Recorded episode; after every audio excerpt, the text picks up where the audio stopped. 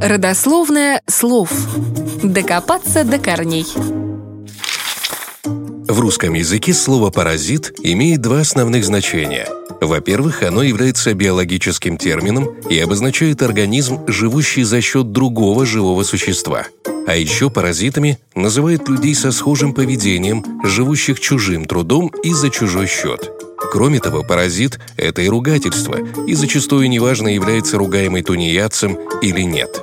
В русский язык слово «паразит» пришло из французского, во французский оно попало из латыни, а в латынь – из древнегреческого. Там же оно звучало чуть иначе – «парасит», что означало «сотрапезник». Но почему это слово приобрело такой негативный окрас? Давайте разбираться. В Древней Греции параситами первоначально называли храмовых служителей, которые помогали жрецам в проведении религиозных обрядов и участвовали в священных трапезах. Со временем так стали называть людей, практически бесплатно кормящихся при домах богатых граждан, в обмен развлекая и восхваляя их, а также выполняя мелкие поручения.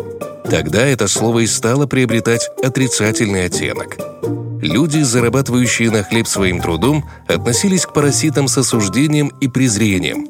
Поэтому не стоит удивляться, что в античной комедии, сначала в греческой, а потом и в римской, одной из типичных ролей стала роль парасита.